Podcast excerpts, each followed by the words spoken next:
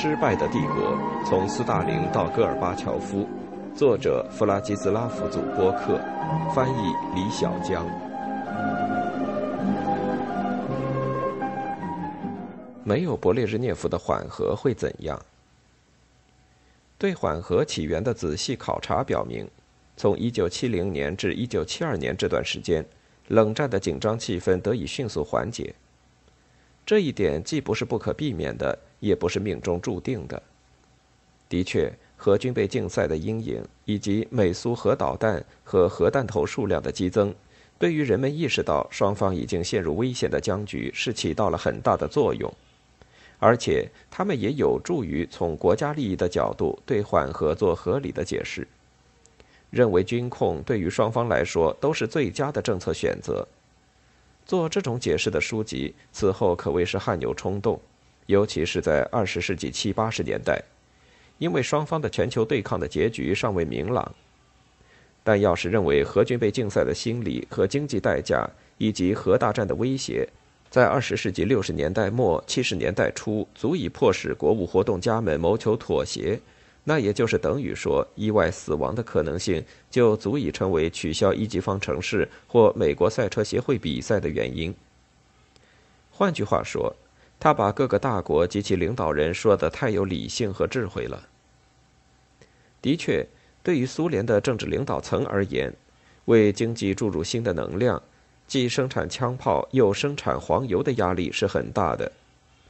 要摆脱这种两难困境。缓和也许是一个比较容易的选择，而且苏联当时迫切需要硬通货和西方的技术。不过，更加仔细的考察发现，经济上的考虑、战略上的算盘以及对于核军事的重视，这些因素在克里姆林宫的政策辩论中的分量，及其对于苏联改弦易辙、支持缓和的作用，要比人们料想的小得多。多数政治局成员。还有苏共的各位书记和军方，像柯西金、苏斯洛夫、波德戈尔内、谢列斯特、乌斯季诺夫、格列奇科这些人，出于种种不同的原因，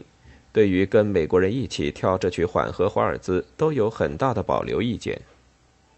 安德罗波夫在克格勃和格罗米科在外交部起初都很孤立，缺乏影响力和政治意志，所以在与西方谈判这件事上无法提供太多的支持。事实证明，正是勃列日涅夫的亲自介入和在情感上的逐渐投入，以及他在建立内部共识方面的才能，在1968至1972年这段时期，对于维护缓和政策起到了最重要的作用。对于苏联精英和政治局中的多数派来说，他们的正统观念和集体经验令他们无法看到世界的实际情况。也不能按照新现实主义学者以为他们采取的那种方式对现实采取行动。不过，政治局中的多数派虽说都抱有热忱的正统思想，但也不像美国的新保守主义者所料想和警告的那样阴暗。尽管外交部和克格勃准备的某些文件的确把缓和说成是苏联养精蓄锐和在世界上扩散其影响力的最好选择。但政治局内部的争论却从来没有形成新保守主义者所担心的那种阴谋诡计，要发动侵略并让苏联占据统治地位。政治局是会不时地迸发出意识形态的激情，并表现出沙文主义倾向，但他并没有准备好要与美国进行公开的全球对抗。多数派缺乏全球眼光，也不清楚苏联要用其不断增长的军力来达到什么目的。他们甚至不知道怎么去利用好美国在东南亚陷入泥潭这件事。继中国之后，苏联领导层又失去了印度尼西亚，而且很快又将失去在埃及和中东的影响力。他们从对北约的援助中一无所获。从1964年到1971年，苏联领导层将其首要的安全利益，包括与美国的直接谈判。从属于与越共的无产阶级大团结这项缺乏清晰构想的事业，从属于对激进的阿拉伯政权的支持。苏联的各位领导人还对这样的事实视而不见，即北越和埃及领导层在政治上仍然不受苏联的影响，而且他们实际上是在打自己的战争，并没有考虑苏联的利益。只有考虑到后极权主义时代苏联政治的态势，其中共识掩盖了窝里斗，领导人与其说是独裁者，不如说是权力掮客与谈判者。苏联在走向缓和的这些年来的行为才能够得到解释。新的证据显示，在苏联的对外政策与国内政治之间，以及在苏联的全球战略与对各卫星国如民主德国和北约的局部支持之间。存在着复杂而且重要的双层博弈。显然，这种变化在当时是需要在说服、宣传以及政治高压方面花大力气的。从1964年到1972年，在苏联的政治领导层中，支持缓和的共识极为脆弱，而且仍然有可能瓦解。巩固这一共识，并在关键时刻为缓和注入政治资本。是列昂尼德·勃列日涅夫对国际关系史做出的主要贡献。基辛格在其回忆录中贬低勃列日涅夫，他想用喧闹来掩饰自己的信心不足，用偶尔的横暴来掩饰自己的无力。在基辛格看来，勃列日涅夫出身于俄罗斯族的背景对他的不安全感是有影响的。他代表了这样一个民族，他之所以幸存下来。靠的不是使他的征服者文明起来，而是比他们活得更长。这个民族悬在欧亚之间，整个谁也不是。他的文化破坏了自己的传统，却又没有完全取代那些传统。在国际舞台上，勃列日涅夫的确有一种不安全感，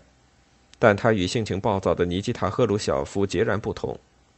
后者是把自己的缺乏信心变成了革命外交与制造危机，而他是把自己的不安全感变成了对国际承认的追求。对于勃列日涅夫而言，缓和也是国内改革的重要替代物。这个替代物掩盖了当时在经济、技术、科学，特别是意识形态上已经显露出来的颓向和放任自流。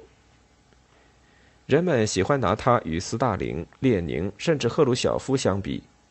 这让总书记非常痛苦。要成为苏联共产主义政权中既能干又具有超凡魅力的领导人，他缺乏那种意志、眼光和才智。到1972年为止，勃列日涅夫已经执政八年，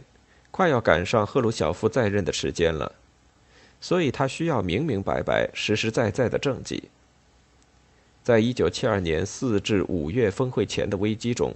这些因素的错综复杂的影响表现得显而易见。莫斯科峰会对于苏联人民和精英的影响起初是很大的。在谋求与德国和美国缓和关系的过程中，勃列日涅夫找着了此前他在国内一直没有找着的合法性的源泉。虽然当时对于苏联的公共舆论还没有研究。但包括私人日记在内的零零星星的证据显示，在无数普通的苏联公民中，包括经历过战争而又没有受过太多教育的，以及那些怀有强烈的反美情绪的人们在内，勃列日涅夫的人气和支持率因为他对缔造和平的贡献而增加了。一九七三年四月的全会是其政治生涯的高潮，在全会上。勃列日涅夫因为自己与美国和西德修好的政策而获得了压倒性的支持。苏联新闻中充斥的反美宣传戛然而止，有关美国生活和文化的正面报道曾经是极为罕见的，只有在少数精英杂志中才有一些，而现在在媒体上却随处可见，普通百姓也可以看到。这可是自肯尼迪被暗杀以来破天荒的头一遭。国家对美国之音的干扰停止了，苏联青年又可以收听到通过短波广播的美国流行音乐和甲壳虫乐队的歌曲。切尔尼亚耶夫甚至说，对外政策领域的尼克松访苏就相当于赫鲁晓夫1956年的秘密讲话。他写道：“1972 年5月的这些日子。”将会成为一个资本主义与共产主义合流的时代的开始。在这个词的真正具有革命性的意义上，这种河流将会拯救人类。很快，这种溢美之词就不得不把调门放低了。苏联政治经济体制的本质、苏联政治斗争的本质以及领导人物性格的本质，使得缓和不可能成为冷战的出路。与各位前任相比，勃列日涅夫执政时的共识没有那么好斗和排外了，但显然还是基于以实力促和平的信条。而且，为了使主张强硬路线的人也能够接受缓和。这种共识并没有触动苏联整个正统意识形态的支柱。最后，但同样重要的是，勃列日涅夫主持了苏联历史上最昂贵、影响最为深远的军备计划。在这样做的时候，他得到了他的保守派朋友乌斯基诺夫和格列奇科，以及军方和军工部门其他实权派人物的支持。勃列日涅夫真诚的希望。他与勃兰特以及尼克松的个人友谊会有助于缓和冷战的紧张气氛。他在党内的政治斗争中是个强硬的现实主义者，但在国际关系方面却陷入了浪漫主义。这不是那种革命的浪漫主义。勃列日涅夫所相信的，与其说是推动全世界的革命与反殖民运动，不如说是与其他国家领导人建立友谊，以服务于苏联的利益。他错误地以为这些友谊以及苏联与其他大国间的经济合作可以克服东西方之间在政治、经济以及意识形态上存在的根本分歧。如果没有勃列日涅夫和他的登山宝训，从1970年至1972年这段时间的缓和，要么有可能根本不会发生，要么有可能影响会小得多。勃列日涅夫的情感构成。及其二战的经历，使得他对北约与华约国家之间爆发战争的危险性，以及苏美之间核对决的危险性比较敏感。人们只要想象一下，如果是板着脸的柯西金、阴沉沉的格罗米科或者鹰派的谢列平，坐在勃列日涅夫的位置上参加与西方领导人的峰会，那其中的区别就会一目了然。勃列日涅夫爱讨别人的喜欢。他虚荣心很强，又热心交际。他嗜好外国的小轿车和别的玩意儿，这些都可以被视为性格上的弱点。但他们对于缓和却很管用。从某种意义上说，能够自觉而愉快地承担起一个和平缔造者和通情达理的国务活动家的角色，而不是扮演虚张声势的革命者或者专横跋扈的皇帝。像这样的苏联领导人，他算是第一个。他把电视中广为播放的自己与世界上资本主义国家的领导人紧挨在一起的画面，用作苏联国内的公关手段，这在克里姆林宫也是前所未有的。埃贡巴尔在其回忆录中正确的评论说：“勃列日涅夫是向戈尔巴乔夫过渡的必要环节，后者所完成的正是从前者开始的，他为世界和平做出了很大贡献。”